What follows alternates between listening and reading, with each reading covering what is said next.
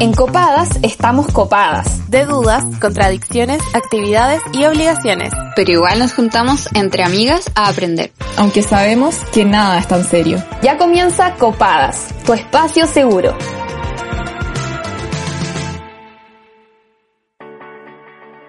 Hace dos años escribí un editorial que se trataba sobre el amor entre mujeres, la salida del closet y el cuestionamiento hacia la heterosexualidad obligatoria.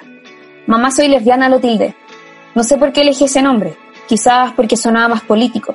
Tampoco sé por qué nadie me cuestionó, si nunca me identifiqué como lesbiana, y si bien me había relacionado con un par de ellas, sabía que su consigna no me correspondía. De todas maneras, sabía que la heterosexualidad me estaba quedando corta. Cuando hablamos de bisexualidad, sus definiciones y distinciones, son diversas las preguntas que existen y muy pocos los espacios donde se les puede dar respuesta. Encontrar el orgullo e identificación hacia mi orientación sexual me ha tomado varias conversaciones con mis amigas y varias sesiones con mi psicóloga. Ha sido un proceso de constantes cuestionamientos y retrocesos, donde los referentes me han faltado y la educación me ha fallado. Me gusta una chica, pero me gusta solo ella. Esta frase se convirtió en mi mejor amiga por un gran periodo, que injustamente me dejó deambulando en la inestabilidad de la heterosexualidad y la homosexualidad, en las eternas preguntas, ¿estaré heterocurioseando? ¿Sigo siendo heterosexual? ¿Habré sido lesbiana toda mi vida? ¿Será esto una etapa? Sin duda, lo que más me duele de aquellas palabras es que nunca dejaron de ser ciertas, y si bien mis preguntas y contradicciones eran infinitas y me costó años encontrar las respuestas, todo lo que sentía era válido y real. Me pregunté muchas veces cómo poner estas interrogantes y emociones en palabras, cómo validarme, cómo explicarle a mi mamá que me gustan las personas independiente de su género, cómo darle la seguridad a mi polola de que no me voy a ir con un hombre, cómo dar a entender a la sociedad que no soy inestable ni estoy confundida, y sobre todo, cómo le explico a la comunidad LGBTI que existo. Comencé a identificarme como bisexual solo cuando sentí la certeza de tener la aprobación del resto, cuando sabía que mis múltiples parejas mujeres eran comprobante de mi orientación sexual. Y si bien siempre sentía atracción por mujeres y por varios géneros, habitaba un espacio donde no importaba cómo me identificaba. Simplemente decir que era bisexual no tenía cabida en las eternas competencias de demostrar quién es la más disidente o la más feminista. Siempre se me hizo curioso que nunca antes haya tenido que demostrar mi heterosexualidad, pero cuando salí de la norma y de la monosexualidad las reglas del juego cambiaron, también, e irónicamente, dentro de las inclusivas disidencias. Fueron infinitas las conversaciones y discusiones que tuve que tener con mis cercanos para poder validarme y dar a entender que esto no era una transición hacia la homosexualidad y que mi orientación sexual no era objeto de opinión y aprehensión por parte del resto, sino una entidad que viene en lo más intrínseco de mí y no una moda pasajera uso experimento. Hasta el día de hoy establezco conversaciones conmigo misma para perdonar toda la bifobia que viví por parte de terceros y debo reconocer que la que más me ha costado abrazar es la bifobia internalizada que yo misma me impuse. Recién, a mis 23 años, comencé a politizar conscientemente sobre mi orientación sexual y hoy me doy cuenta de que los besitos que me daba a los 8 años con mis compañeritas no eran porque estábamos jugando a la mamá y al papá o porque estábamos experimentando nuestra sexualidad, sino porque me atraían y eran dignas de toda mi atención y afecto. También soy consciente de que no le estoy fallando al movimiento disidente o al feminismo si en un futuro sintiera atracción por otro género, específicamente el masculino. La sexualidad es algo que está en constante fluidez y se experimenta en distintas intensidades, donde lo peor que podemos hacer es categorizarnos y estigmatizarnos. Estos últimos meses han sido tiempos de autoconocimiento e introspección. Y si bien no puedo dejar de pensar en todas las mujeres y niñas que no tienen el privilegio teórico ni los espacios seguros para poder establecer estas discusiones, creo más que nunca en la importancia de decir este año, en el Día Internacional de la Bisexualidad, mamá, papá, amigues, soy bisexual. Con ese precioso editorial de la Toñi comenzamos un nuevo capítulo de Copadas. Soy Camila Monsalva y estoy conectada vía Zoom con mis amiguitas Lila Osorio, Camila Bañet y la misma Toñi González que hizo el editorial. Le mandamos como siempre los saluditos a las radios que nos retransmiten. Eh, un besito para la radio JGM, para la radio Manqui, para la radio educativa, sube la radio, que caché que tienen como muchas cosas nuevas en su web, para que la vayan a, a dar una vueltita.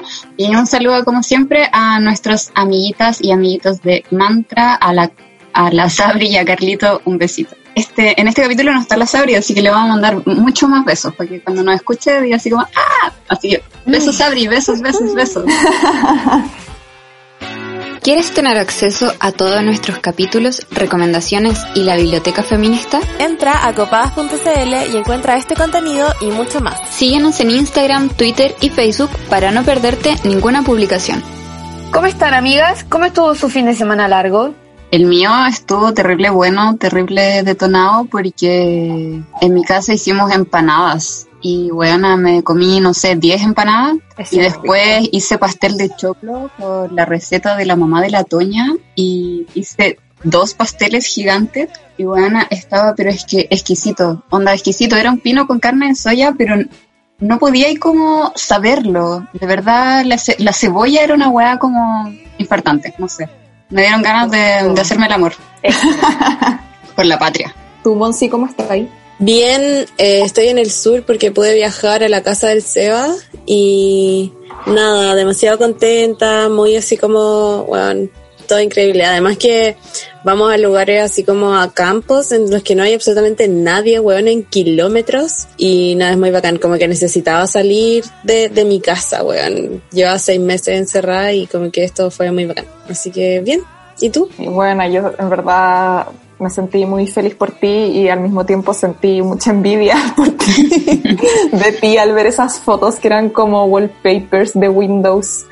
Y, y es como brigio porque pasaste así como de todo lo contrario, onda de estar encerrada a estar como en un lugar en que no hay nadie en kilómetros. Heavy. Sí, sí, fue, ha sido muy bacán en verdad.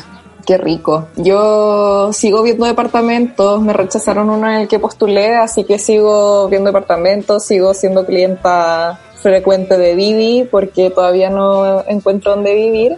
Pero igual esta semana como que partí con buena vibra porque al menos hoy día fuimos a ver dos departamentos que nos gustaron caleta, así que deseenme buena suerte. Qué Ay, buena suerte. bacán. Ojalá te funcione ese amiga. Además que según lo que decía, ella está muy bien ubicado, así que vamos Chile. Gracias personal médico. Bueno, y mm, obvio que vaya a encontrar casa, porque lo vamos a decretar y ya basta de casa sin gente, gente sin casa. Camila Mañé va a encontrar su departamento. Sí, sí.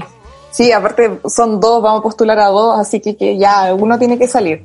Y bueno, cachen que otra cosa buena del comienzo de esta semana es que con mi hermana cachamos que si invitáis a una amigue eh, a que se instale Vivi, te dan un cupón de 4 lucas para ti y 20 mil pesos para tu amigue. Así que Nah. Onda, 20 lucas de los tres primeros viajes y en tres Vivi entrega. Así que le dije a mi hermana que se instalara la aplicación. Onda, como que siempre andábamos desde mi aplicación. Entonces, bueno, cachamos esto y le dije, instálate la weá. Y puso mi código. Así que no nos gastamos nada en visitas en la, o sea, no nos gastamos nada en las visitas que hicimos hoy día. Fue muy bacán. Bueno, pero 20 lucas es caleta, onda. Es demasiada mucho. plata. Sí, porque aparte los viajes son muy baratos, entonces siento que te alcanzan como muchos viajes o muchas entregas para mandar cositas a otras cuarentenas, a otras casitas encerradas. Qué bacán. Sí, muy bacán. Oye, eh, y aparte, creo que en Didi este es como aún el, el mes del socio conductor por todo septiembre y se están rajando caleta, caleta, caleta con todas las conductoras y los conductores y le están regalando cosas muy bacanas. Bueno, sí, los premios del mes del socio conductor están espectaculares. Onda, bueno, sortean un auto, como concha tu madre, y como 12.500 celulares Huawei y gift cards, weón. Como, yo también quiero. así que en son muchas cosas en verdad, así que métanse a participar a la app. Sí, me encantó esa guay, igual lo revisé y había como, como dijo la Monsalva, un auto y al toque como de segundo premio es como un celular. Siento que siempre salí ganando con buenos premios. Qué bacán. Yo tuve una buena, un buen 18, pero esta semana ha sido muy brígida como por, bueno, en verdad todo septiembre porque Badidi ha sido el mes del socioconductor, ya para mí ha sido el mes de la visibilidad bisexual y sobre todo este miércoles 23 de septiembre que es el Día Internacional de la Bisexualidad, entonces he estado como súper trabajando harto con las Bibliot Bisexual, que es la agrupación de mujeres bisexuales que fundé con mis amigas, con mis amigas, ¿ah? y nada, y también me han invitado a hartas weas, entonces como que estaba weando caleta, pues bueno, a una le gusta el huevo y estaba weando. Amiga, cuéntanos qué es Vivelot. Amo. Esto va a salir el jueves, así que ya va a estar develado el misterio. ¡Ay, ya! ¡Qué bacán! Ya, bueno. Primero Vivelot- explícanos la sigla, porque no sé qué... Por favor. ¿Qué es esa T? ¿Es de Toña? Ah, ¿te cachai? No, no, Vivelot, es que mira, Vivelot es como un, es que lo tienen que ver en el Instagram, pero esto ya va a haber salido. Vivelot es como un objeto pequeñito, como bonito, como de mesa, ¿cachai? Y la idea era como, ya, queremos llamarnos como alguna forma que rime con bisexual, ¿cachai? Y Vivelot eh, como que rimaba con bisexual, pero la idea es como resignificar la palabra de Vivelot a través de nuestra agrupación, ¿cachai? Como ahora ya nosotros no queremos estar como en un ladito de la mesa, sino como que queremos posicionarnos, ¿cachai? Y como posicionarnos dentro de la comunidad LGBTI dentro de la mesa, ¿cachai? Como que tiene esa idea. Y Vivelot nació a través de los conversatorios que yo estuve haciendo por el mes del orgullo, que realicé con tres amigas, así muy como en la buena onda, y más cabras como que se motivaron para querer organizarse. Y hoy en día somos ya una agrupación de mujeres bisexuales con una orgánica, weón, con comisiones, con toda la wea onda, con las caleras, las mojojojo, toda la mierda. Y es muy bacán porque estamos haciendo cosas muy entretenidas, como generar un espacio seguro tanto para mujeres eh, trans, no binarias, lesbianas, bisexuales, eh, de distintas orientaciones e identidades, pero que nos encargamos solamente de impartir, compartir, visibilizar y educar sobre bisexualidad. Así que eso, la weá me tiene re contenta y también muy nerviosa, pero como que bien, tengo como un hijo nuevo, una, una madre ya, sus 23 años. Obviamente Copada es mi primer hijo, obviamente, pero favorito. El que en la Navidad se lleva el regalo más lindo. Ah, Te felicito, amiga, qué seca. gracias. Y qué bacán que también en otras organizaciones como que eh, lo estén mostrando y te estén invitando a eventos y cosas, foros y entrevistas. Sí, me lavé el pelo hoy día, porque cachí. Amo Toñi, qué seca. Como dijo la Toña delante, eh, este 23 de septiembre es el Día Internacional de la Bisexualidad. Bueno, ustedes, gente del futuro, ya habrá pasado el 23 de septiembre, pero ya es el mes de la bisexualidad, así que lo pueden celebrar igual. Y les quiero contar que este día se celebra desde 1999, cuando unos gringos activistas, gringues, activistas por los derechos bisexuales, dijeron bueno, hablamos de la revuelta de Stonewall, eh, si no me equivoco, como en el capítulo de, de Mamá Soy Lesbiana, creo. Mm. O, o en algún otro capítulo lo mencionamos, así que vayan a averiguar ahí eh, de qué se trata esto. Y bueno, desde ese entonces las comunidades eh, de gays y lesbianas como que crecieron mucho y se visibilizaron. Sin embargo, los bisexuales decían que aún estaban invisibles. Así que decidieron hacer como onda una fiesta para mostrarse como un poco como comunidad en respuesta a los prejuicios y la marginación que sufren las personas bisexuales por parte tanto de la gente heterosexual como también de las comunidades de gays y lesbianas. Dije, sé que estoy hablando porque mm, como que se tienen prejuicios como para ambos sexos cuando son como personas que se reconocen como bisexuales. El otro día estaba en Instagram y vi una publicación de Red Psicofem eh, y ahí mencionaban que si bien como los, las y les integrantes de la comunidad LGTBI eh, sufren discriminaciones, las personas bisexuales sufren como estresores específicos y como por ejemplo que las personas hetero o los hombres heteros aceptan más a las mujeres bisexuales que a los hombres bisexuales porque igual viene como esta weá de erotizar a las mujeres bisexuales, porque está esta weá de los tríos y como, no sé, orgías y todos estos prejuicios que se tienen como con la Como que bisexualidad. que la- como que me imagino que creen que una mujer que está saliendo con un hombre, el hombre puede creer como que la mujer por ser bisexual como que va a estar disponible para todos sus fetiches sexuales, weón. Claro. Claro, como que tiene vagina de acero la weona, no sé. Bueno, es que vi esa weá y la cantidad de parejas que hay en Tinder, así como buscamos trío con otra mujer, es impactante. Como todo bien que busquen trío, pero se me hace como bien terrible que utilicen así a las personas como no te queremos a ti, solo queremos hacer un trío y tener una experiencia nueva nosotros como pareja, pero no nos interesa lo que pase contigo. Como bueno, filo. Sobre el post que decía la Lila, yo también lo vi y también eh, se mencionaba que se suele creer que las mujeres bi somos heteroconfundidas, como, no sé, y los hombres bi serían en realidad gays, como que no, no podéis ser bisexual básicamente, solo podéis ser hetero y estar confundida o ser curiosa, lol. Claro. Y si eres hombre y te gustan como otro hombre, eres gay, como, aunque te gusten las mujeres, igual eres gay. Es muy gay la wea. Es como Cacha, brígido, como...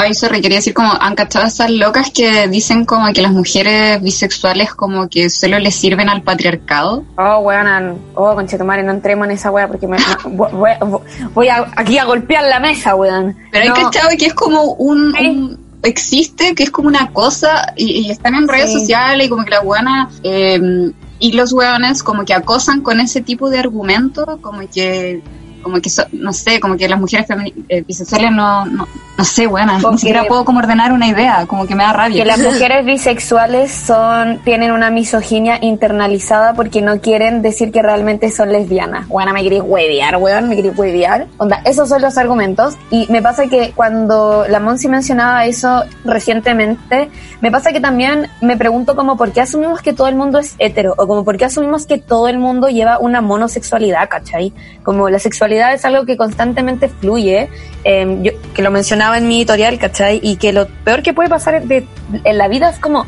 entrar a categorizarte como en algo fijo, estable y como que eso es, onda blanco y negro, onda no, no, no existen más opciones, ¿cachai? Y si existen más opciones, que es como lo que mencionaba la Lila, o weón, estáis haciéndole un favor al patriarcado o tenía una misoginia internalizada en ti. Como, what the fuck, dude? Loco, ¿sabéis que Yo ya estoy chata de que nos traten como ese grupo de personas como si fuéramos weonas o como que no podemos ser feministas. Onda loco, te sacáis una foto en calzones y le, le servía al patriarcado, como que le dais un beso a una mujer, eh, siendo mujer le estáis sirviendo al patriarcado porque en verdad igual te gustan los hombres y es como al final encuentro que no hay nada más patriarcal como que esa visión de que todas las acciones que uno hace las hace como en función de otro hombre, ¿cachai? Sí, como bueno. loco, se dieron como una vuelta en 360 grados y quedaron donde mismo con su teoría weona. Perdón. Sí, eh, no, buena, lo dijiste y te retuteo, buena, y presidente de Chile, buena, como que es, mu- es, es muy cierto, esa es una discusión que, bueno, siento que nosotros estamos como constantemente conversándolo, pero también, eh, por si hay gente que está escuchando esto y está media confundida, eh, les quiero compartir una cita de la activista estadounidense Robin Oates, probablemente lo pronuncié como el pico, que dice que la bisexualidad es el potencial de sentir atracción de forma romántica o sexual por gente de más de un sexo o género, no necesariamente al mismo tiempo, no necesariamente en la misma forma y no necesariamente en el mismo grado. Me encanta esta cita porque siento que realmente define al menos cómo yo siento la bisexualidad, ¿cachai? Que es esto de como que no todo es necesariamente algo y no todo es algo fijo, ¿cachai? Y sobre todo por esto de como por más de un sexo o un género. Mm.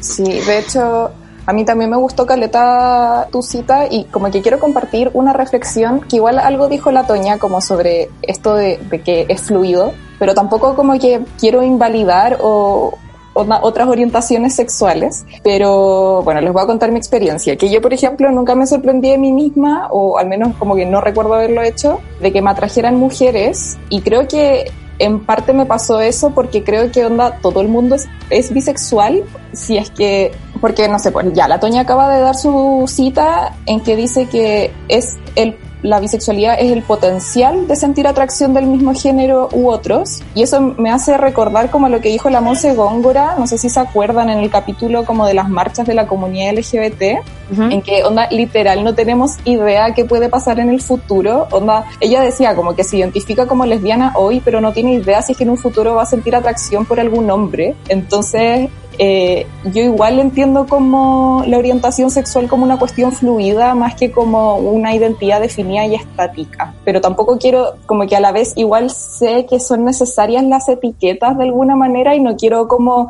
invalidar a las lesbianas que se dicen lesbianas y decir no en verdad las lesbianas son bisexuales ¿cachai? como que No. solo quiero decir que potencialmente igual nos pueden gustar más personas ¿cachai? Yo igual creo que una cosa no excluye la otra, como que efectivamente las mujeres pueden ser lesbianas hoy día y mañana ser bisexuales y tener la etiqueta igual como hoy día de lesbiana y mañana de bisexuales y estaría todo bien.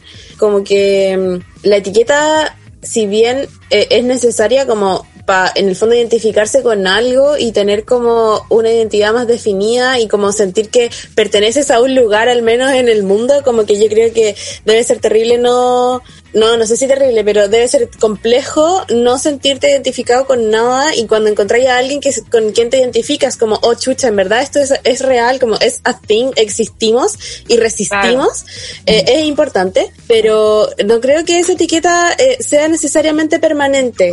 Entonces, no creo que sean excluyentes ambas cosas, eh, sin perjuicio de que por supuesto que hay gente que es lesbiana y lo va a hacer siempre y está súper bien, pero quizá puede fluir también y como que puede cambiar. No estoy en ningún caso diciendo que existan como terapias de como de reconvención, así se llamaban, como conversión de conversión, eso, como terapias de conversión, como esas jugadas terribles y tortuosas, hay que eliminarlas. Eh, como que todos estos procesos de los que yo hablo son internos y, y no tienen nada que ver con las presiones externas, así que eh, quería dejar eso claro antes de que siguiéramos. Ahora sí, Lila, perdón. No, tranqui. Eh, quería decir algo que me dijo una sabia que va a estar en este programa más adelante y que no, no voy a spoilear para que se sorprendan, pero me dijo que si decimos que todo el mundo es bisexual, entonces nadie es bisexual. Eso. y, y, yo era esa persona que decía como, weón, todo el mundo es bisexual. Anda, todo el mundo es bisexual. Todos nacemos bisexuales, vamos a morir bisexuales, como que guay. Estoy burlando demasiado de lo que acabo de decir.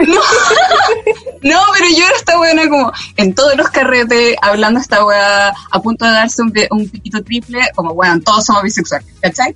Mm. Pero como que uh, habla, eh, la escuché hablar a ella y, y eh, nos pusimos a conversar como en, después de que habló en su presentación y yo le dije esta weá, bueno, no sé si fue así o cómo salió, pero la weá es que me dijo como, bueno, si decimos que todo el mundo es bisexual, nadie es bisexual, ¿cachai? Y aquí viene como mm. algo que decía la Monsalva, que es la importancia de las etiquetas, ¿cachai? Como para relevar ciertos espacios de lucha y ciertos espacios de resistencia, porque al final eso es la weá. Las etiquetas pueden salvarle la vida a alguien, weá. Como que no serían necesarias si no viviéramos en estas sociedades patriarcales, capitalistas, neoliberales, machistas, pero lamentablemente creo que son necesarias. Mm. Oye, o sea, perdón, que al final como decir esto, que al final es una weá que yo sentía, ¿cachai? Como que estoy explicando por qué para mí nunca fue como tema, porque un poco tenía un, no sé, era un poco normal esta creencia de, era muy open mind, ¿cachai? Sí, Estaba de moda también, amiga. Como yo también fui esa buena que creía que todo el mundo era bisexual y ahora me doy cuenta que decir eso es completamente violento hacia como la comunidad bisexual, ¿cachai? Porque si no todo el mundo lo es, pues, y si todo el mundo lo es, se sufre violencia, se estigmatiza, ¿cachai? Se pasa a llevar, se invisibiliza y no, pues, ¿cachai? Como que para mí es importante decir yo soy un ser bisexual y politizar de eso y definirlo y hablarlo, pero si entonces todo el mundo lo es, ¿qué carajo estoy haciendo, cachai? Pero, es, claro, pero dos cosas. Uno, creo que, claro, decir como todo el mundo es bisexual puede, puede ser como el nadie menos. Claro, claro. En, en, que como que se, se licúan, ¿cachai? Esas diferencias que al final nos hacen sujetos distintos, que sufren cosas distintas. Eh, pero al mismo tiempo tampoco creo que sea necesario como politizar con la wea, ¿cachai? Como que yo me, me, me, considero una persona, una mujer bisexual, pero tampoco es mi bandera de lucha, ¿cachai? Como que... Ah, pero te referís necesario como... Te referís necesario como, no es un requisito para que seas bisexual el hecho de que seas un, como, que hagas como política con la wea. Activismo, activismo. Ah, claro, activismo con la wea sino como bacán si lo haces porque están pasando un montón de weas que lo requieren, pero no es como necesario. Mm. O sea, como prerequisito. No sé si se está entendiendo o estamos guiando así por las más funables de Chile. En este capítulo de, la No, así se entiende, amiga, así se entiende. Sí, y algo parecido que lo que dije en ese capítulo de la comunidad LGBT, también yo creo que no tengo una bandera de lucha justamente porque no he sufrido como violencias. De hecho, como que por lo mismo me costó mucho eh, decir como soy bisexual, porque no había estado como mucho tiempo con una mujer, como que sí me había relacionado con ella sexualmente y todo había sentido atracción y lo que queráis, pero como que sentía que era necesario como que me tiraran una escupo en la calle, ¿cachai? Mm. Eh, tomada de la mano con una mujer para decir como soy bisexual y lucho por esta wea. ¿Cachai? Pero yo creo, amiga, y como que ta- y también lo menciono en, en mi editorial, que no es necesaria esa hueá, po, ¿cachai? Como que no es necesario que te escupan en la cara, ¿cachai? Eh, de la mano de tu polola para que te sintáis como con la bandera de lucha. Siento que a mí personalmente eh, me, me, me costó mucho hacerlo y creo que yo hoy en día hago este gran activismo porque a mí sí me escupieron en la cara, po. Entonces a mí sí me duele que yo no entre en la categoría de mujer ama mujeres y no entre en la categoría de comunidad LGBTI y que sufre violencia, ¿cachai? Eh, por ser bisexual. Entonces como que a mí la weá como que me pesa, pero siento que es porque yo pasé por eso, pero no justifica como que solo yo pueda hacerlo, ¿cachai? Como ponte tú, yo estaba hablando caleta como con Lanto de la Reina estos temas y Lanto también nunca eh, no le escupió la cara, etcétera, como por ser bisexual, pero según yo es como querer hacerlo, pero tú, lo que tú decís también tiene mucha razón, pues como no porque no lo estoy haciendo significa que eres menos bisexual que yo, onda, ni cagando, ¿cachai? Como, Claro. weón, ni cagando. Es solo como, no sé, amiga, te- como una tiene tiempo para hacer la wea también, pues weón, como listo. No, y gana, y, y si te llama la wea, hazlo, pues, ¿cachai? Sí, que está bien. Oye, y ya que estamos hablando de violencias y discriminación, ¿les tinca ir al diccionario? Vamos. ¿Quedas colgada en las conversaciones porque no entiendes algunos términos? ¿Fracasaste buscando en Google? Tranquila, aclara tus dudas con el diccionario de copadas. Hoy en nuestro diccionario copado definiremos bifobia. Bifobia es el término que se utiliza para describir comportamientos, acciones y todo tipo de actos de carácter discriminatorio en contra de personas bisexuales. De forma literal, bifobia significa odio o aversión hacia las personas literales. Se tiende a hablar de la bifobia como un doble castigo, pues tanto en comunidades heterosexuales como homosexuales se pueden encontrar este tipo de actos discriminatorios la mayoría del tiempo relacionadas a prejuicios y estereotipos como la promiscuidad, el intercambio de parejas, la poligamia y bla, bla, bla, bla, bla. Y aquí yo quiero decir, ¿qué tanta wea si una es promiscua? Porque chucha una tiene que ser perfecta e inocua todo el rato. A mí me gusta ser nasty para la wea y no creo que sea algo malo. Encuentro que basta de moralinas culeadas en todos los espacios, incluso en estos espacios donde se vende y se promueve la libertad como valor principal. Loco, basta de estas moralinas culeadas. Sí, bueno, Ah, no, una puede que le ser, está- le está sirviendo al patriarcado. una puede ser promiscua, weón, en cualquier orientación sexual. Si a una le gusta duro, le gusta duro. Y era, era. Bueno, ¿y qué, qué es eso como de que solo las personas bisexuales son como promiscuas y luego ya, y como, uh, uh, como todo terrible, es como, weón, basta. Oye, yo quería aquí contarles un datito que leí en una nota que ya va a haber salido eh, del miércoles que me hicieron en el mostrador.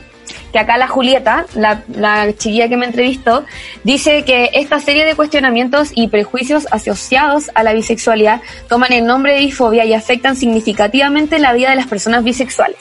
Como explica el psicólogo que atiende a personas LGBTIQ+, Juan Cristóbal Concha, los comentarios bifóbicos, así como cualquier otro comentario que denigre, invisibilice o invalide cualquier aspecto de nuestra identidad, puede tener grandes repercusiones en la salud mental de las personas bisexuales. Puede llevar a procesos de confusión de la identidad, lo que podría generar sentimientos de malestar con la propia identidad sexual, altos montos de ansiedad y depresión, sentimientos de ineficiencia, baja autoestima e incluso, en algunos casos, ideaciones suicidas. En este caso último, casi la mitad de los jóvenes bisexuales han considerado el suicidio, según arroja la macroencuesta sobre las conductas de riesgo en población juvenil llevada a cabo entre el año 2015 y 2017 por los Centros para el Control y Prevención de Enfermedades de los Estados Unidos. Casi la mitad, weón. Qué heavy. Yo creo que justamente a eso, lo que, como eso que mencionabais, lo de los momentos, eh, los altos montos de ansiedad, la depresión, eh, baja autoestima, etcétera, es como lo que se referían las chiquillas de esta publicación de Red Psicofem, como de que tiene al final las personas bisexuales sufren como estresores específicos. Es como Mm. ese tipo de weas sufren las personas bisexuales. Sí, sí, eh, eh, eh, eh, es súper como violento igual porque es como esta cuestión de, de sentir que uno igual como que no encaja en ningún lado, pues. Estoy como que en ningún lado igual como que te abraza y como que te hace sentir parte de ello. Yo siento que la violencia, y yo lo digo siempre así, con fuerte y alto, la violencia que se vive dentro de la comunidad LGBTIQ por las personas, hacia las personas bisexuales es enorme, weón, es enorme. Y sobre todo de hombres gay y mujeres lesbianas. De hecho, yo en todos los conversatorios a los que he ido, como cuando tratan temáticas como de mujeres que aman a mujeres, la única persona que se ha dignado a hablar por las mujeres bisexuales ha sido mi hermosa y preciosa Constanza Valdés, de pronunciar y siempre decir como, pero recordemos a las bisexuales, recordemos a las bisexuales, como ustedes La saben que yo, mejor, weón. yo creo caleta con los derechos filiativos, yo a ninguna mujer lesbiana le he escuchado decir, y las mujeres bisexuales, nunca. Y la única que fue, fue la Connie. Así que aplauso para Connie. Un gran referente la Connie. De, de todo, de todo es un gran referente la Connie. Es la mejor. Oye, como dijiste ahí, eh, me dan ganas como de ir a tus talleres, tus conversatorios, Toña. Pero, por Pero, bueno, ¿por qué no has venido, por- Porque soy buena. No, pero escuchemos igual ahora las experiencias de nuestras auditoras. Mejor es la pregunta copada. Porque copadas lo hacemos todas, queremos escuchar tu voz. Opina con nosotras en la pregunta copada. ¿Cómo fue para ti asumir tu bisexualidad? Ha sido difícil igual porque te cuestionan caleta, como tu familia, tus amigues, eh, en las redes sociales, en todas partes, ser bisexual, en parte porque, por ejemplo, yo nunca he estado con una mujer y es como, entonces, ¿cómo sabes que tú estás las mujeres si no has estado con una? Y te cuestionan caleta eh, tu bisexualidad y es una cuestión súper fome y súper agotadora de andar discutiendo en todas partes. Para mí asumir mi bisexualidad fue algo súper simple. Desde primero medio yo lo supe así oficialmente porque antes yo tenía mis sospechas pero era más cabra chica entonces no pensaba en eso. Y ya en primero medio fue como que me di cuenta y nunca tuve la conversación con mi mamá de mamá soy bisexual, no, simplemente lo asumí y en un momento me di cuenta que toda mi familia ignoraba mis publicaciones que tenían que ver con esto de la bisexualidad y todo y simplemente publiqué una foto de perfil y puse, ya que toda mi familia ignora mis publicaciones sobre esto, voy a decir aquí que soy bisexual, perro para las nenas y perro para las nenas. Me asumí hace como un año porque me di cuenta que me atraía una ex compañera de la U y hice como una introspección y me di cuenta que me había pasado antes tanto con chicos como con chicas. Y fue bien raro porque nunca he estado con una chica, o sea, nunca he pololeado, ni tampoco me he besado, ni tampoco me ha gustado una niña. Entonces, como que al principio igual sentía que en verdad no me gustaban, que en verdad no era bisexual, pero, pero sí soy. Yo me empecé a cuestionar full mi sexualidad en general en cuarentena y cuando abracé mi bisexualidad, igual tenía ese cierto temor de esto es una etapa, realmente pertenezco al colectivo y toda la cuestión, entonces después como pensando y reflexionando yo misma, diciendo así como que ya no me puedo, yo misma no me puedo invalidar y al final me di cuenta que la heterosexualidad era la etapa, así que todo ok, yo me siento demasiado la raja hace poco la asumí totalmente, más que nada por un tema de desconocimiento del tema. Hay poco espacio donde se pueden hablar de estos temas, de hecho podría decir que gracias a la Toña, de que en realidad pude reconocerme como bisexual. Y también compartía como por ejemplo el podcast de BBB. Anterior a eso no entendía el tema bien, de hecho como que me planteé eh, soy pansexual. Y anterior a eso me reconocía como heterosexual, pero hubo un punto en que dije, no, pues de verdad yo creo que más que nada gracias a sus espacios pude reconocerme como tal bisexual. Creo que a pesar de saber hace mucho tiempo ya que me gustan tanto los hombres como las mujeres, o las personas en sí, últimamente con el tema de que se ha hecho más visible el tema de la bisexualidad, ahora lo asumo a pesar de haberlo sabido hace mucho tiempo. Y encuentro que eso igual es un problema porque la bisexualidad es muy invisibilizada, tanto en la heterosexualidad como en la homosexualidad. Y creo que empezar a hacer más visibles estos temas es muy importante. Desde muy pequeña me cuestioné mi heterosexualidad a tal punto de que me confundía si realmente o era de este lado hetero o del lado homo. Pero finalmente a base de puras conversaciones con amigas me hicieron recopilar relatos de infancia desde jugar con puras Barbie y que me gustara eso, hasta el hecho de que en películas las personajes mujeres hay veces que me gustaban mucho, me atraían mucho más que el hombre. Y ya todo culminó cuando me comí por primera vez con una mujer. Conversé esto con mi amiga y me definí realmente que era bisexual. Para mí asumir mi bisexualidad fue súper liberador, pero a la vez súper confuso. Liberador porque por fin entendía que realmente algunas chicas me gustaban y no es que me cayeran mejor, pero súper confuso porque nunca se me había explicado que esa opción estaba, que me podían gustar ambos sexos u otros y que además no sabía cómo coquetear con chicas, eh, no sabía si yo les gustaba a ellas, si eh, esto era amistad, no entendía nada, no entendía nada de esto del juego de la seducción con las chicas y era muy confuso. Además todo el mundo como que invalidaba, solo era como un juego a tal punto de que yo también creía que solo estaba jugando con ellas, que no podía enamorarme, que solo quería algo del momento, de una fiesta, y en realidad no, yo también amaba a las chicas y creo que me faltaron caleta de referentes también. Así que como que eso lo podría resumir, que si bien fue como wow, genial, también me fue como súper, eh, ¿qué hago?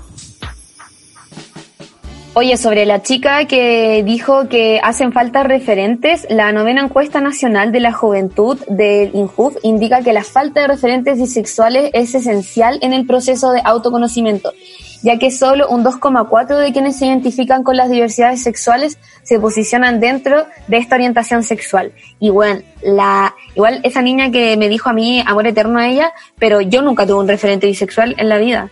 Nunca, nunca, nunca como que y me hubiera encantado haberla tenido, bueno, y siento que realmente es como esa es la razón por la cual estoy haciendo como lo que hago con las cabras, porque siento que es súper importante, y siento que lo hablamos, lo hemos hablado como mil veces, la weá de, de, identificarte, pues como proyectarte con alguien, igual la, la Estefe se tira caleta este rollo de podcast que es como importante ver que alguien también está como weando, como con tu tema también, porque no estáis solo, ¿cachai? Que tú, más allá de como proyectarte de como, ay, qué ganas de ser ella, no, es como, Qué, qué, rico, que hay alguien al menos que está alzando la voz y está diciendo esta weá y como que tú te sientes en un espacio seguro, pues, como que si tenéis dudas o tenéis miedo o tenéis algo que expresar, como que sabes a quién acudir igual. Yo encuentro que eso es súper lindo y a mí me, me, da pena no haberlo tenido. Ay, todo eso que estáis diciendo me recuerda a un capítulo de Grey's Anatomy. Mm.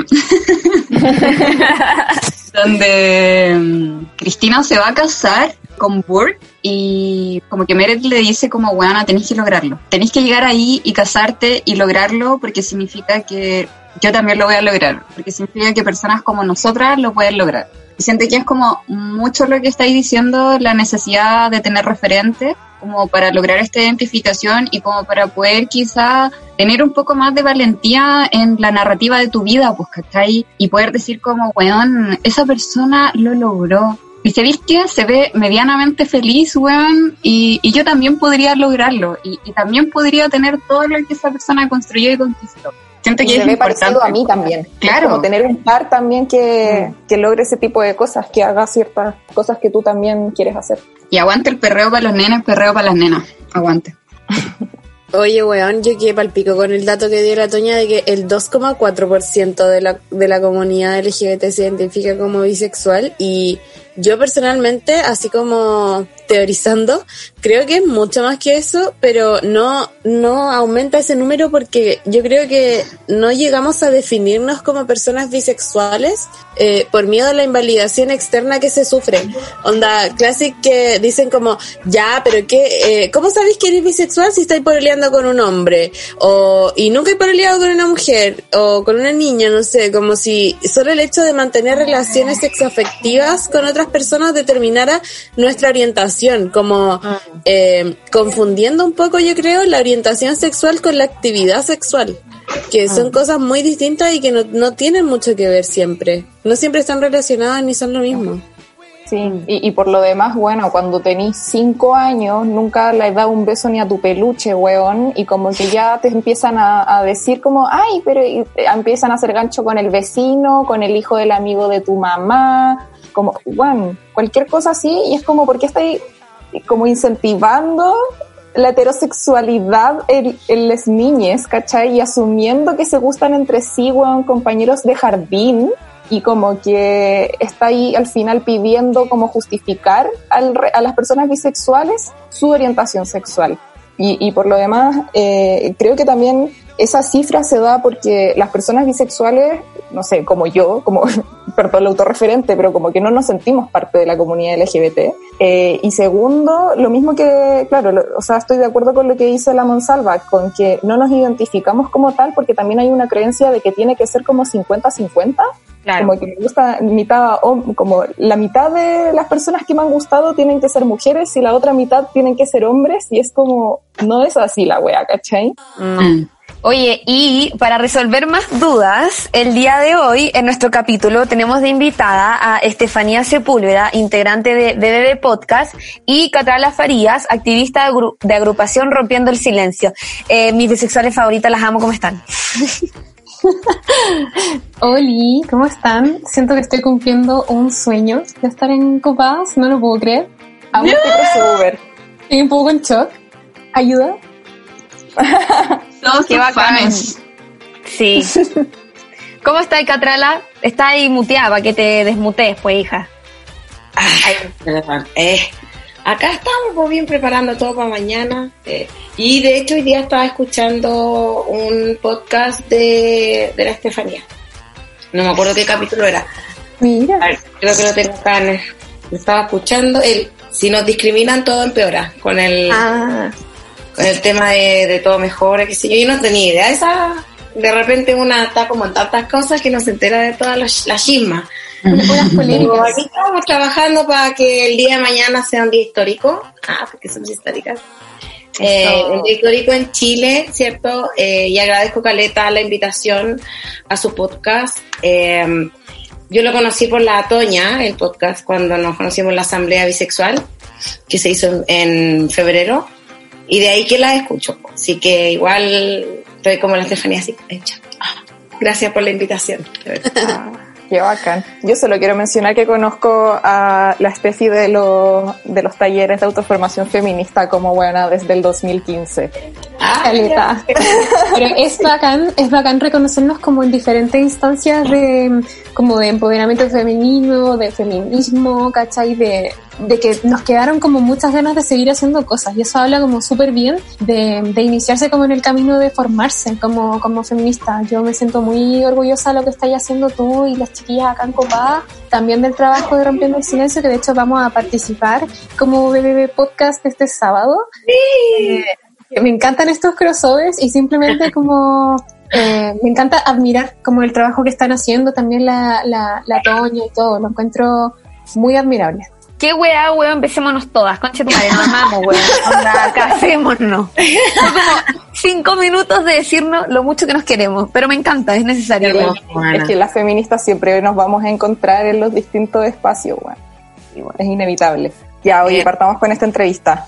Eso. Estef. ¿Cómo, ¿Cómo te digo? Como que siento que te dicen de distintas maneras. Mira, cuando uno tiene un nombre tan largo, te dicen como, tengo muchos apodos, pero el que más me gusta es Steph, así que súper bien. Ah, Estef. Eh, te quería preguntar, ¿en qué año nacen eh, las discusiones sobre bisexualidad? ¿En la vida? ¿En el mundo? En el mundo y en Chile. Ya, esa es una pregunta igual amplia, pero eh, para como poder centrarla de alguna manera, yo te diría que estamos como segunda mitad del siglo XX, esto es una discusión súper, súper, súper reciente, y yo diría que recién como lo más oficial que hay es el tema del manifiesto que es del 91, que acá varias de ustedes ya lo conocen, eh, que eso es de, de Bynet, que es una red eh, estadounidense de bisexualidad. No quiere decir que haya sido la primera vez que se habló de bisexualidad, pero sí la primera vez que se estableció un documento que, que plasmara un poco como la sensación que se estaba teniendo y, y luego de traspasar esta barrera binaria que inicialmente tenía la definición, que, que es muy importante recordarlo. Pero yo te diría que principalmente ayudó mucho eh, que varias estrellas en ese tiempo de la, de la cultura pop, en verdad estoy hablando de David Bowie, eh, visibilizara eh, como una orientación sexual que muchas veces se, que se sigue echando a la chacota y que pareciera ser como una indecisión, como que fuera un, un rasgo de la personalidad. Y ya eh, bajándolo hacia Chile, creo que igual estamos súper al debe, eh, porque si bien hay muchas, muchas organizaciones que hablan sobre diversidades, de disidencia sexual, siempre eh, se nos toma como parte del colectivo, pero nunca en particular.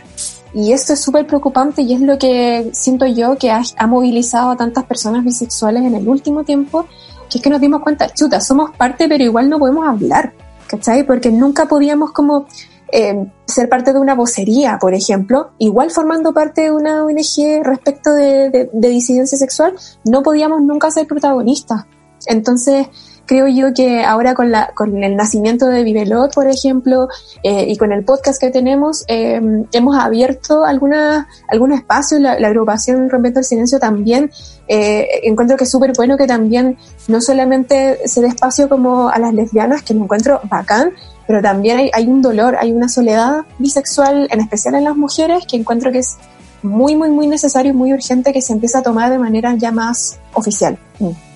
Eh, Catrala, ¿cómo ha sido para ti descubrir tu bisexualidad en la adultez? Como en otra etapa donde no se relaciona tanto como con esta búsqueda del uno mismo, de la una misma, sino donde se, como que se espera que uno ya tenga más o menos el cuento armado y no sé, ¿cómo ha sido para ti todo esta, este descubrimiento? Igual es súper complejo darse cuenta de que te, te obligaron, de que todas las cosas que en tu vida no encajaban tenían que ver con tu orientación sexual. Todas las cosas que desde pequeña yo negaba o ocultaba, yo sabía, por ejemplo, a mí cuando, cuando yo era chica me gustaba la, alguna niña, yo decía, seré, me, me cuestionaba y decía, ¿seré lesbiana? Porque no conocía la palabra bisexual. Entonces, siento que las bisexuales en ese sentido tenemos esa, esa violencia específica en que somos más propensas a la heterosexualidad obligada y vivir una vida, casi toda una vida, bajo las normas de la heterosexualidad. Y, y esta misma es la que también reproduce violencias porque se niega, ¿cierto?, la, la posibilidad de ser feliz como es una. Y una de repente lo ve y dice, pucha, las lesbianas son súper politizadas, tienen un, un, un, todo un trabajo, una trayectoria, una memoria. Pero cuando nosotros vamos a buscar algo de memoria o vamos a buscar algo que tenga que ver con la raíz ya más territorial de lo que significa ser bisexual, porque es súper distinto ser bisexual acá que en Europa, que en Estados Unidos, que son como los pioneros históricamente de la lucha bisexual. Entonces, eh, descubrirme a esta edad vino realmente a ser parte de un proceso que va muy vinculado con la mano del feminismo también. En ese sentido, eh, para mí, obviamente, yo soy vieja ya, pues tengo 37 y de repente no cacho mucho la, la onda de, de los cabros y las cabras y que hay, que, no sé, por la tele, o sea, los gallos de series, de películas, ay, que, que está como de moda la palabra bisexual. Y de repente yo decía, pucha, no creo que, no creo que ser bisexual se remita a que te guste dos sexos binarios. Y ahí empezó todo un, un, un desencadenó el, aceptarme bisexual, desencadenó toda una investigación, una autoexploración a todos los niveles, por supuesto, eh, y también una, una resignación de que me tengo que hacer cargo de mi orientación. Y como yo soy un poco media inquieta, dije, me voy a hacer cargo, pero no me voy a hacer cargo, voy a quedarme allá y disfrutarla sola. Porque sé que hay muchas como yo que a lo mejor van a seguir viviendo su vida forzadas a amar a un hombre que igual obviamente nos gusta estúpidas que no, igual nos gusta y nosotros nos preguntamos por qué nos gustan los estúpidos pero bueno no no tenemos esa respuesta aquí no tenemos la respuesta ahí hija entonces eh, y ahí viene un montón de cosas que, que, tienen que ver con las violencias específicas. Sabemos que dentro del feminismo está la, de, eh, muchas lecturas, pero a mí la que más me toma es la de la interseccionalidad. ¿Por qué? Porque la, interse la interseccionalidad cruza la diversidad de orígenes de todas las mujeres que tienen troncos en comunes de violencia, pero también sufrimos violencia específica.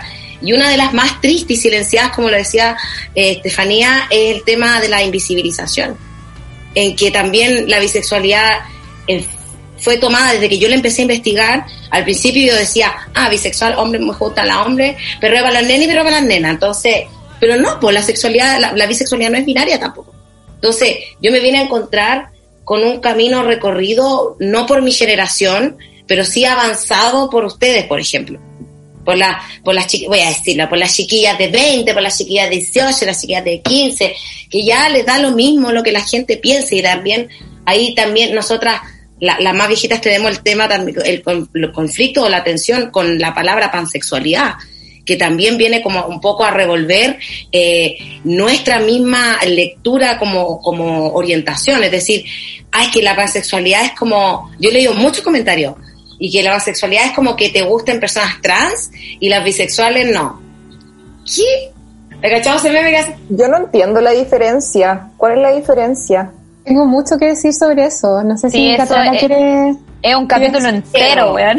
Cierro, eh, sí, un capítulo entero. Cierro con esto. Entonces, todas esas tensiones, todas esas conversaciones no se daban, no se daban. Y yo, por ejemplo, llegué a Rompiendo el Silencio eh, antes de la revuelta social, antes del estallido, eh, porque ya me había asumido, ya yo dije, necesito eh, materializar lo que soy. No solamente, no- eso no significa, hola, sacar la bandera y la pega, no, porque a todas nos cuesta, yo creo que a todas las, las disidencias que no están dentro de la heteronorma nos cuesta eh, habitar espacios con, con nuestra propia expresión, nos cuesta, entonces siento que eh, todo lo que ha pasado en este último tiempo, la revuelta vino a darle un empuje pero profundo, acelerado al feminismo para que se empiecen a discutir estas diversidades de, de, de violencia y vivencias que tenemos nosotras como mujeres bisexuales. Y mm, eso. No sé si respondí a la pregunta. ¿eh? ¿No? Sí, obvio que sí. Oye, pero si Oye. la Steph le quiere dar como con lo de mm, la pansexualidad, pansexualidad. sí, como, por favor, éntrale. Ya, mira, yo no me siento como la máxima autoridad para establecer las diferencias, pero sí siento que he escarbado muchísimo para entender, para, para tratar de cachar como de dónde viene esta rivalidad eh, falsa, que no, no existe. Esto es una pelea inventada, de verdad que lo es. ¿Por qué? Porque ocurre también con el feminismo y lo sabemos. Nos ponen a pelear entre nosotras para que se debilite el movimiento. O sea, esa, esa es la razón para, para todo. Dividir es, debilita- es, es- dividir es, es debilitar y lo sabemos. Eh, y en el caso de la bisexualidad y pansexualidad, lo que ocurre es algo muy lamentable, que es que, bueno, históricamente la bisexualidad, como les decía anteriormente, sí era binaria, sí hablaba de hombre y de mujer eh, como la única existencia de géneros. Y de eso se tiene que hacer cargo y ser responsable también el concepto. Tiene que abrazar esa historia. Pero eso no quiere decir eh, que siempre vamos a hacer, a querer decir lo mismo. Y yo lo he dicho varias veces que nos ha tocado estar en eventos y en lives eh, como, como podcast. Eh, que es que, bueno, yo soy lingüista, además de ser periodista, entonces dentro de eso eh, sé que existe un, un estudio que es la, la pragmática, que es la, el estudio de, de la lengua y cómo va cambiando, el, el- el estudio de la lengua en uso, ¿cierto? Y en ese sentido, la palabra bisexual es un excelente ejemplo de cómo muta un significado y que no por eso eh, llega a ser menos válido. Si inicialmente era binario, bueno, ahora no. ¿Por qué? Porque eso responde a que los pueblos van evolucionando y van teniendo las conversaciones que a principios del siglo XX no se tuvieron. ¿Cachai? Como que anteriormente existía, no sé, pues un concepto que era labores del sexo y esas eran como las tareas domésticas que tenía que hacer la mujer y eso ahora no existe. Entonces, eh, el concepto bisexual puede, puede y debe evolucionar, lo ha hecho y de eso se hace cargo eh, el concepto y el manifiesto. Ahora bien, la pansexualidad, por otro lado, vino a, a, mm, como en el fondo, como a, a paliar en el momento en que la bisexualidad mm, seguía teniendo esta discusión del binarismo, eh, empezó como a decir, no, a nosotros no nos interesa. Tú eres una persona, me da igual y todo bien. Y de hecho, yo comulgo con eso y no hay ningún problema. ¿Cuál es el problema? Que no logramos hacer esa discusión en el interior de la bisexualidad para no tener que tener dos conceptos que se pongan a pelear y donde personas al interior de esas orientaciones sientan que la otra persona que se define de la otra manera es un en- enemigo y no lo es. Sí. Mm. Oye, yo creo que eso también eh, está súper relacionado con que cuando nació el término eh, bisexual como algo binario, era porque también la sociedad era súper binaria, po, o sea, no habían discusiones sobre otros géneros, ¿cachai? Entonces era imposible que eh, la bisexualidad eh, fuera tan previsora de empezar a crear géneros que en ese momento ni siquiera se discutían, ni se hablaban, ni se sabía que existían. Eh, por eso encuentro que es súper injusta la crítica que se le hace como de, ah, pero es que ustedes nacieron binarios, pero es que todo era binario en esa época, po. entonces, ¿qué, ¿qué esperaban también? Yo ayer, eh, muy cortito y vamos a la otra pregunta que le hará la Monsi, eh, estaba teniendo esta discusión como de la pansexualidad y la bisexualidad como la interna con Lanto la Reina, así como un dureo a las 11 de la noche, weón. Y creo que lo que dice la Steph es súper importante, como como bisexuales no nos podemos hacer los larris de que en un momento sí fuimos binarios y sí fuimos súper transfóbicos. Y creo que lo único que tenemos que hacer es como abrazar eso, o sea, no abrazarlo, pero como ponerlo en la palestra, pero decir como, ok, pero estamos igual como lo está haciendo todo. Siento que el feminismo también nos ha enseñado esto de estar constantemente cuestionando las cosas y construir, deconstruir y estar como modificándolo. Y no por eso me categorizo y me posicionan en esta, en este binarismo, ¿cachai? Como que no. Eso era lo que quería decir, dale, Monsi. Sí, estoy de acuerdo contigo, Toña, pero mi pregunta que le iba a hacer al Steph era, ¿por qué la importancia de hacer un podcast que visibilice la lucha bisexual? Como, ¿por qué un podcast? ¿Por qué lo bisexual? Como, como, siento que igual es un tema súper acotado, como que podría haber sido LGBT, pero elegiste lo bisexual, lo que me parece increíble, eh, pero explícanos un poquito eso. Mira, m- responde a diferentes cosas. Primero, eh, y lo hemos dicho con Isaías, que es mi, mi compañero en, en el podcast eh, BBB, primero, nosotros nos juntamos solamente por, por las ganas de hacer algo juntos. O sea, eso es lo, importante. Nosotros no nos juntamos para eh, venir a salvar al mundo de la falta de, de visibilización bisexual. No nació desde ahí nuestra, nuestras ganas de crear el podcast. Primero pensamos, queremos hacer algo juntos hace mucho tiempo, nosotros nos conocimos trabajando y sabíamos que podíamos hacerlo bien en comunidad. Y luego en esa conversación de qué hacer para que fuera útil para otras personas fue como, oye, pero hagamos algo que, que a los dos nos haga sentido. Oye, pero los dos somos, somos bisexuales, hagamos algo sobre bisexualidad y nos pusimos a investigar y no había nada. Entonces ahí fue como un motor, como una llamita interna que fue como, mira, no sabemos nada, solamente nuestra experiencia personal, pero invitemos gente que sí sepa de otras partes. Y vamos haciendo como un collage de conocimiento, vamos preguntando a bisexuales desde diferentes lugares, a bisexuales casados, a personas que estén solteras, a personas no binarias, ¿cachai? Y vamos como nutriendo un poco esto y luego generemos una comunidad. Y creo que la otra razón muy importante por la cual eh, no solo creamos, sino que mantenemos y, y seguimos teniendo el, el- el espacio, es para descolonializar un poco, porque si tú te, te pones a ver, eh, somos por lo menos hasta el momento que yo he revisado, somos el único podcast en español sobre bisexualidad, exclusivamente Eso. hablando. Entonces, eh, hay mucho, mucho material gringo sobre esto, mucho material español. Eh, España está, tiene muy avanzada esta, esta discusión, en Europa también. Eh, pero ¿qué pasa con, con, con, nosotros? ¿Qué pasa con, con Sudamérica? ¿Qué pasa con la gente que tiene, además del, del dolor de ser invisible, el dolor de ser sudamericana y de, y de comulgar eh, la interseccionalidad dentro de la bisexualidad, que lo decía recién la Catrala? ¿Cachai? Entonces hablemos de, de bisexualidad descolonizada. Eh, des- y, y en el fondo como no, no cederle al imperialismo solamente el- la, como la vocería de la bisexualidad y, y seguirlo como asintiendo, sino que sumémosle algo, sumémosle, eh, no quiero decir chilenidad, porque qué asco esa palabra, sumémosle, sumémosle Chile, sumémosle personas que vivimos acá, Viayala, ¿cachai? Eh, sumémosle El una- factor una sudaca. Exacto, exacto. Sí, Oh, es cierto. felicitaciones. Felicitaciones. Sí, como que uno también podría, yo ya voy a ser sincera, como que cuando supe que estaban haciendo ese podcast, yo dije como, weón, manso desafío, como hacer un podcast de la weá, onda, ¿qué tanto podías hablar de bisexualidad? Y ahora como que mencionaste algunos ejemplos y es como, weón, claramente eh, están haciendo como un collage de distintas experiencias y, y que les van a hacer sentido a distintas personas y, y, bueno, felicitaciones por crear una comunidad tan necesaria. Sí, sí. O como aportar en la creación de la comunidad, porque mm, no, se entiende. Sí, o sea, no la creamos. De hecho, como que inicialmente iba a ser solamente hagamos un podcast y era todo ok. Y después la gente nos preguntaba, oye, eh, así como muchos nos han preguntado, pero real muchos nos preguntaban, eh, oye, ¿y, ¿y cómo puedo dar ideas? Empezaron a dar ideas para capítulos, ya, bacán. Y después fue como, eh, fue todo el tema de la revuelta popular y, y lo más lógico fue hacer cabildos y empezar a juntarnos. Y ahí fue como que ya como que explotó. Y La ya es zorra. como algo en sí mismo. De hecho, una chica en la respuesta a la pregunta copada dijo que gracias a, a los conversatorios de la Toña y escuchando su podcast empezó a sentirse más eh, integrada en la comunidad bisexual. Me voy a poner a llorar.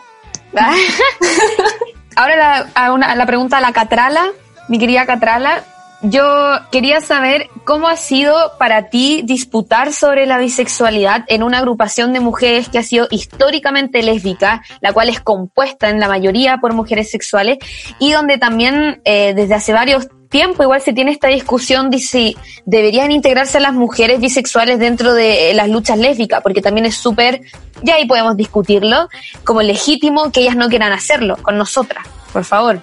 Así como la Estefanía hablaba de, de, enfrentar una bisexualidad o la construcción de una bisexualidad desde Apiayala, desde una memoria eh, colectiva, local, propia, con un lenguaje que tenga eh, patrones en común, en este caso el idioma, por ejemplo, y que no tengamos que estar eh, dependiendo de íconos del hemisferio norte que a la vez son necesarios, como ustedes decían, abrazar esto, abrazarlo, ¿cierto?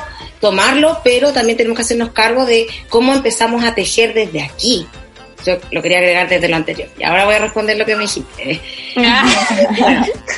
Yo llegué a, a, Rompiendo el Silencio, como les conté el año pasado, para la, antes de la revuelta, a través de una plataforma. Imagínense, yo vieja no sé nada de estas cosas, de podcast, nada. Yo empecé a escucharlo, porque antes de escuchar el BBB, yo escucho bisexorras que son de México.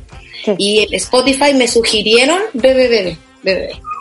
Y ahí empecé a escucharlos también, a las chiquillas. Entonces, en, en RS yo también sabía que era de mujeres lesbianas, agrupación lésbica rompiendo el silencio. Pero el año pasado hicieron una, campa una, una, campaña, un evento que se llama Oncecitas Tortilleras. Y debajo del nombre decía, para mujeres lesbianas y bisexuales. Y yo dije, ¿ca? ¿ca? O sea, tengo que ir. Tengo que ir, tengo que saber si hay más gente como yo, etcétera. Y, y claro, me, me encuentro con que la grupa en ese momento tenía dos personas eh, bisexuales, la Nati y la Astrid, y yo, conmigo sería la tercera. Las chiquillas, en, de por sí, el movimiento eh, del, de la agrupación, la agrupación tiene 18 años de trabajo, activismo político ya del más institucional, porque trabaja con, con diputados, con, como con ONG, etcétera, eh, evoluciona. Y de alguna forma, en el camino, eh, Erika, ¿cierto?, sintió la necesidad de que hubiesen mujeres bisexuales porque dentro de, la, de, las divers, de la, ay, ¿cómo de las disidencias sexuales en mujeres, estamos hablando todo lo que no es heterosexual, eh, hay esta, esta, estos hilos que tienen como, no sé, quizás son como medio raros, medio porosos, medio que hacen fricción, y dentro de esa fricción encontramos que hay una invisibilización política de la bisexualidad. Dentro de la lucha eh, de las disidencias femeninas, en este caso el, el ecofeminismo. Y ahí, ¿por qué lo tensionamos? Porque de alguna forma eh, en la agrupación no es porque no es porque tengamos la paridad y mitad y mitad, no. Tiene que ver con que la agrupación fue tomando las demandas bisexuales a medida que fueron emergiendo de espacio. Entonces, eh, por ejemplo, eh, una cosa es hablar de bisexualidad en el cine, una cosa es hablar de bisexualidad en la literatura, una cosa es hablar de bisexualidad en la cultura pop y otra cosa es hablar de bisexualidad en el feminismo, en la... En, entonces, ¿qué, ¿qué es lo que yo veo que está pasando con la bisexualidad? Que está entrando en todos los espacios de discusión. En la mesa, en el trabajo, en el feminismo, dentro de las instituciones. Entonces, siento que no, nunca sentí que fue una disputa de mi lugar como bisexual dentro de la agrupación, solo que la grupa, de hecho, tuvimos esa, reflexión. Eh, ¿Cómo logramos eh, sacarle como de, de, dentro del imaginario social, sacar que la grupa solamente es para mujeres lesbianas? Entonces, ahí hay un trabajo interno de nosotras, pero porque ahora recién, hace un par de años, dos, tres años, creo, ni siquiera dos, tres años, el estudio ser bisexual, o sea, ser eh, lésbica, o sea, ay, ¿cómo se llama? Perdón, perdón. Ser lesbiana en Chile. Ser lesbiana en Chile, gracias, ser lesbiana. Gracias. El, el, estudio se realizó entre el 2016 y el 2017 y se lanzó en el 2018. Pero incluso ahí la bisexualidad estaba casi invisible porque representó casi el 25% de las personas encuestadas. Y ahí se levantaron ciertas hipótesis, pero lo que dio material o lo que dio insumo fue eh, la- las respuestas de lesbianas, porque las bisexuales recién estamos comenzando un despertar, por decirlo de alguna forma, a nivel, a todos los niveles, a nivel doméstico, a nivel de relaciones, a nivel político. Entonces siento que, como les decía, la revuelta vino a inyectar una energía en las organizaciones sociales, eh, en, en, la- en las agrupaciones de personas, sobre todo en las mujeres, en empezar a conversar entre nosotras, a dejar de vernos, como decía la Estefanía, en que somos enemigas. Las pansexuales, que- quien se defina pansexual, quizás yo no, no compartiré la misma definición porque siento que yo siendo bisexual perfectamente me puedo enamorar de una mujer que no necesariamente tenga su sexo asignado al nacer. Porque no le hay que esa diferenciación de que la mujer sí, la mujer trans es como la típica la, típica disyuntiva filosófica en que quiero ser in- individual pero a la vez pertenecer. Es el típico devenir humano en que nosotros necesitamos etiquetas pero a la vez nos rebelamos contra esa etiqueta. Y lo bueno que siento que se está haciendo ahora, el ejercicio desde todos los espacios institucionales, autoconvocadas, asambleas, coordinadoras, etcétera, es que la bisexualidad está entrando de a poco a esa atención y está tensionando los mismos discursos eh, que yo, por ejemplo, yo tenía entendido que las TERF eran solamente así como que odiaban a las mujeres trans, pero no, también hay una alta bifobia en el discurso TERF, porque también mucho lesbofeminismo radical que no existe en la agrupación Rompiendo Silencio Padre. Tenemos nuestra diferencia, pero nosotras nos- no nos vemos como enemigas, siendo que tenemos orientaciones distintas. Compartimos un, un sentimiento, no un sentimiento, compartimos un concepto, que las mujeres que aman a otras mujeres, independiente de la orientación, a mí me gustó mucho cuando lo escuché que decía mujeres sáficas. Nosotros somos mujeres sáficas. Las mujeres sáficas somos las que amamos, somos capaces de enamorarnos de una mujer, no atraer a una mujer, pero eso independiente si eres bisexual o lesbiana. Ya en el plano de lo político siento que ahí comenzamos a, a hilar más fino. Pero, eh, como les iba diciendo, en ese sentido, siento que la agrupación sí ha hecho un trabajo importante, pero también hay un trabajo autoconvocado, hay un trabajo que está surgiendo, eh, que se está visibilizando más, está haciendo más conocido, eh, como por ejemplo el podcast de la Estefanía, el podcast de ustedes chiquillas también. Eh, nos estamos escuchando y antes no pasaba eso. Y eso siento que hay algo, eh, en esa responsabilidad de hacernos cargo es, hagámonos cargo y sigamos generando estos espacios de discusión porque se nos viene el plebiscito y nosotras tenemos que abogar porque cuando se hable de mujer, no se hable de un solo tipo de mujer, se hable de todas las diversidades de mujer. Porque están, porque son visibles, porque luchan. Perdón que me ponga como media compañera, pero estoy como con todo el... ¡Ah! Métale, compañera, nomás, sí, esto es súper importante lo que está diciendo. Sí, por la luna. Entonces siento que eh, de alguna manera yo agradezco enormemente las ganas, la energía, ¿cierto? De, yo me contagio de esta energía más juvenil, por decirlo de alguna forma. Porque a mí también, en este, en este, en este transitar, ¿por qué agrupación rompiendo silencio? Quizás por una cuestión generacional. Quizás yo sentía que eh, hablar con una chica de 20 años sobre bisexualidad iba a ser muy distinto que hablar con alguien que tiene 37, 40, me- no sé si me explico. Pero al final no es así. La, cuando hicimos la asamblea en febrero, llegaron cabras de todas las edades, de todas Llegué las expresiones de género, llegó la Toña, y ahí nos flechamos para siempre. Sí.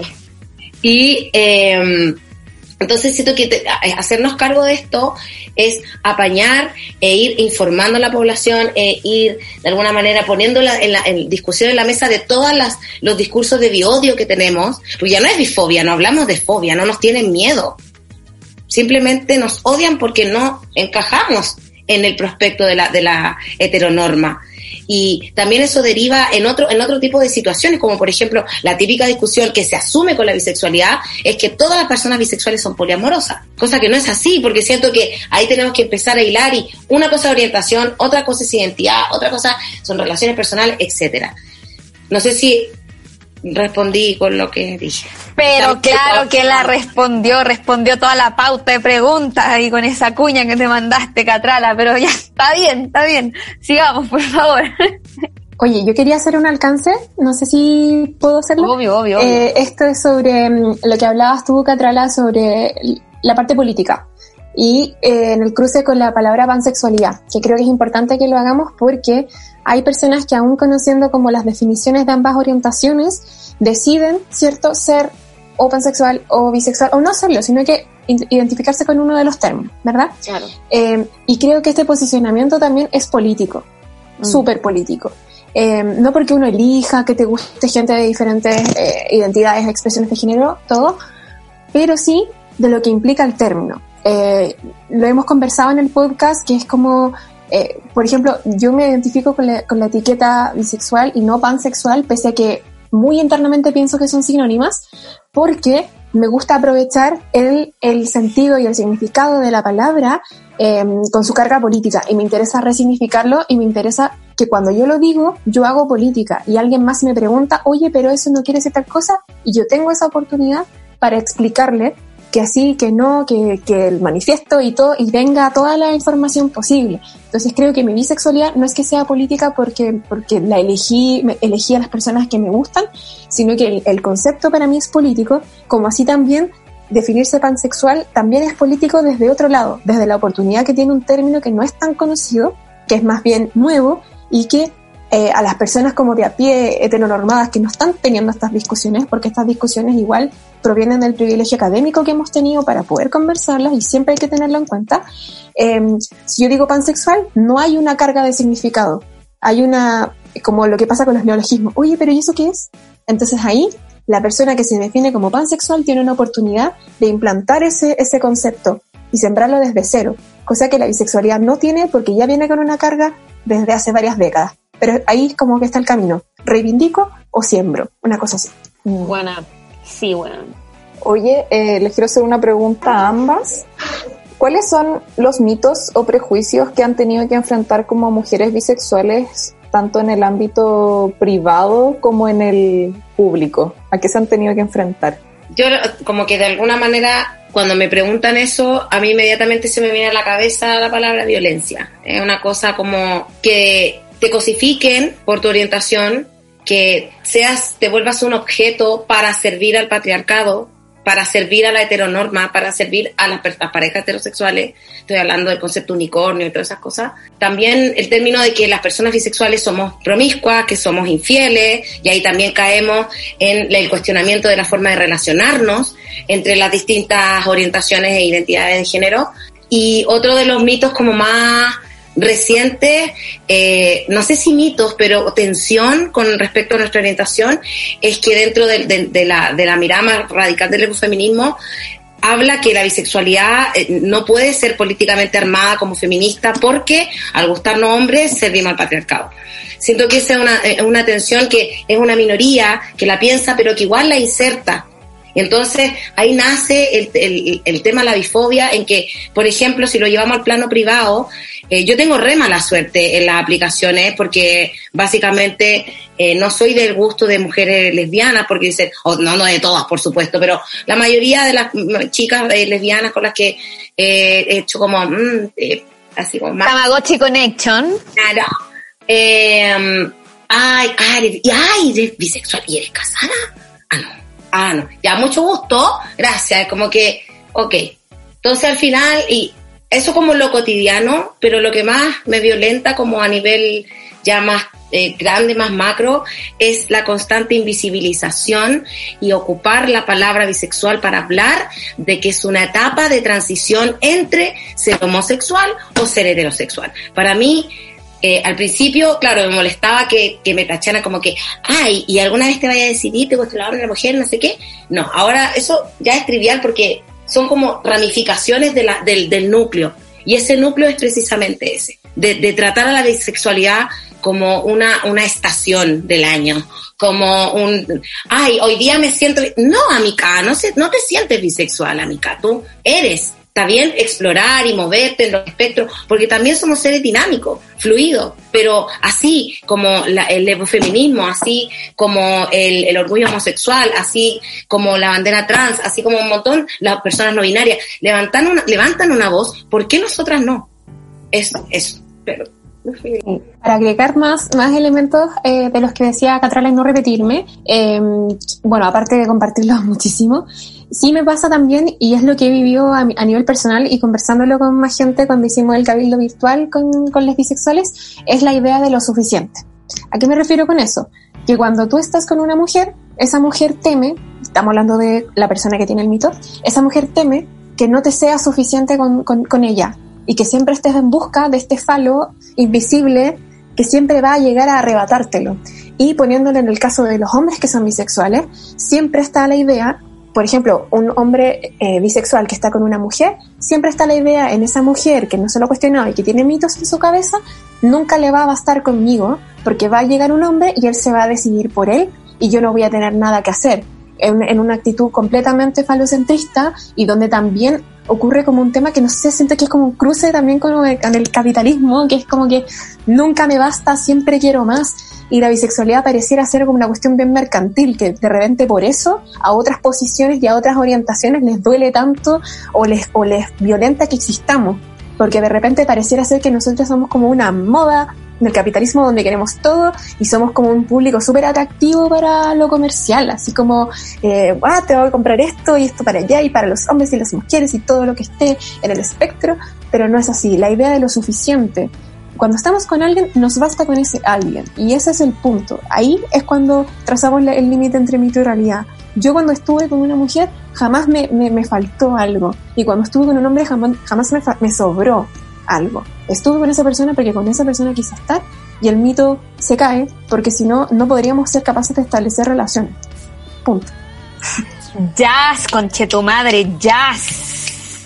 Weona, mi momento favorito fue ahí la compañera Catrala y la compañera Estefanía derribando el patriarcado, el capitalismo, esta alianza criminal culiada que existe todo el tiempo. Bueno, dando cátedra, jazz. Oye, yo creo ya que tenemos que ir cerrando esta entrevista y este capítulo maravilloso, eh, lleno de mujeres que nos entregaron reflexiones demasiado brígidas. Yo todavía tengo como mucha información en la cabeza. No sé ustedes si quieren como hacer una última pregunta, un último comentario, una última reflexión.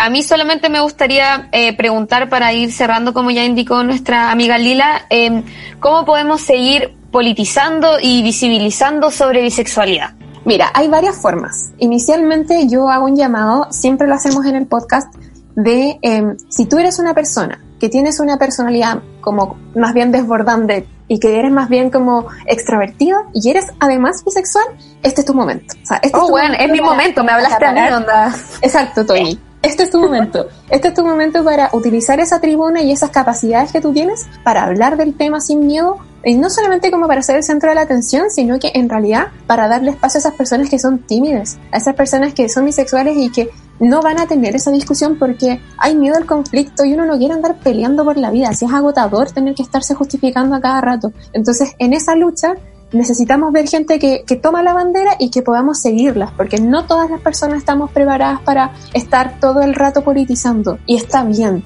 No, no, no le vamos a exigir eso a todo el mundo, no todo el mundo va a ser activista y eso está súper, pero sí lo que yo quiero y que me encantaría ver es que todos pudieran vivir su verdad, su, su orientación sin tener miedo a que la mitad de sus vidas sea invisible, no solamente por el resto, sino que por uno mismo. Uno, uno le hace porque te da miedo, te da, te da rabia, te da, te da, te da esta vergüenza de meterte como en el carro de, un, de una colectiva LGBT que, que, que, tú a veces como que gozas de cierto privilegio que en verdad es invisibilización. Entonces, el llamado también es usa tu espacio, usa tus capacidades, apaña a quienes tienen menos capacidades como comunicativas en ese sentido, ábreles los espacios y, ¿por qué no? Escuchen el BBB Podcast, métanse, nosotros tenemos también una, una comunidad que se llama Bebecitos, que es un grupo de Instagram donde les vamos comentando de todo. Han salido del closet algunas cabres y ha sido hermoso. Nos compartimos memes, nos damos a pañe y eso, hagan sus pequeños bebecitos en sus propios grupos también y si quieren seguirnos, la raja. Te amo. Gracias, Tefe. Me- mejor, mejor cierre. Eh, Catrala, dale nomás. Siento que lo primero es admitir, y nosotras como feministas y como mujeres, que no tenemos la responsabilidad de educar a la persona que está al lado tuyo, pero sí podemos construir a nivel colectivo espacios de información y de diálogo sobre este tipo de cosas.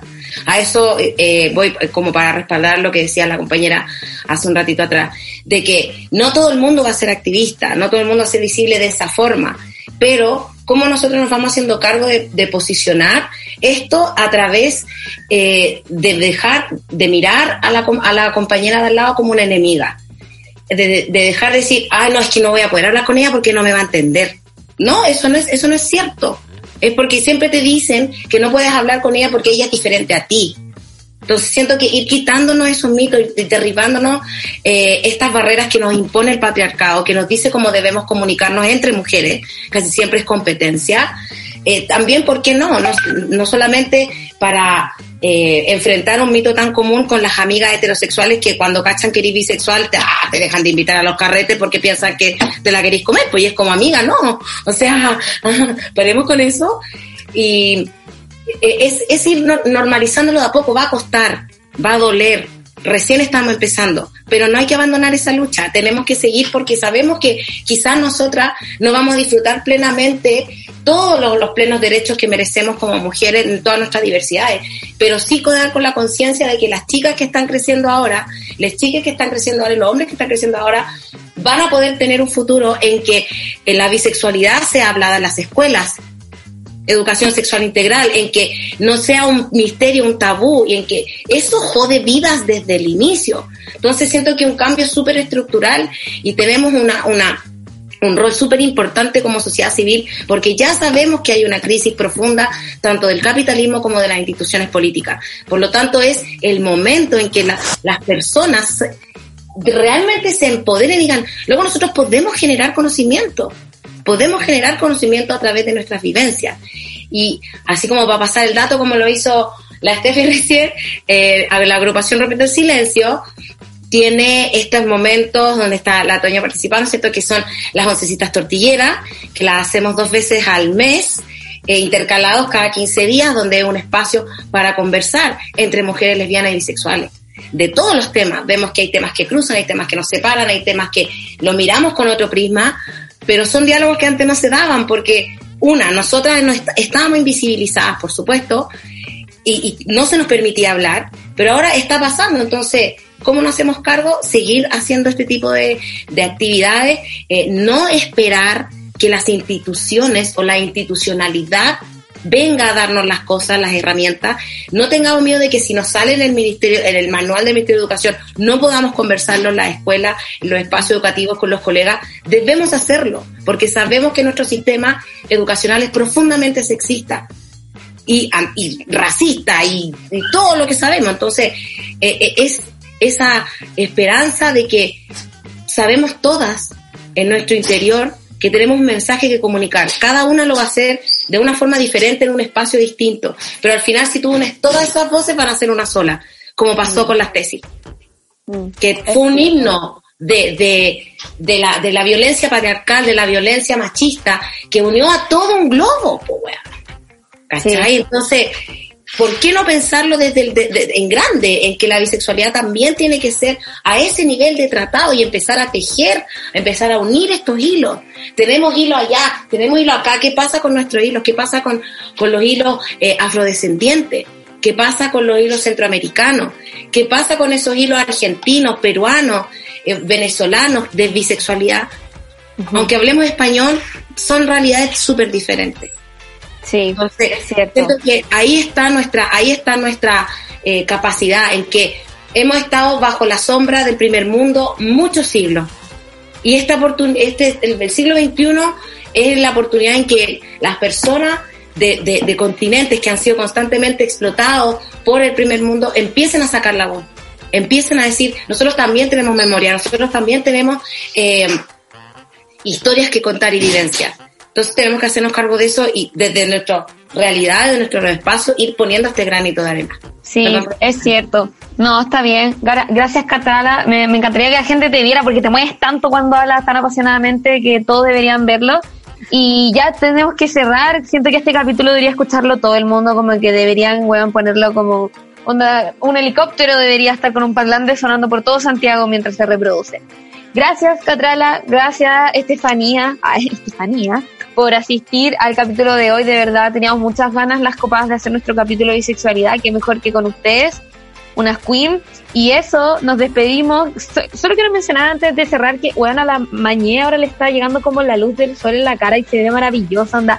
Todo el mundo debería poder tener el privilegio de verla, weón, onda. Yo estoy palpico hace como media hora mirándola y eso, las amo mucho a todas. Bueno, yo le saqué una foto a la mañana y la subí, así que ahora todas la pueden ver. Qué gran La hora porque se ve- dorada. Se ve hermosa. hour. Eso, las quiero mucho. Besitos. Muchas Chao. gracias por la invitación, chiquillas. Demasiado. Gracias. Muchas gracias. Que. Chao, Muchas que estén gracias. bien. Así termina un nuevo capítulo de Copadas, tu espacio seguro. Acompáñanos todas las semanas para reflexionar, conversar y tirar la talla entre amigas.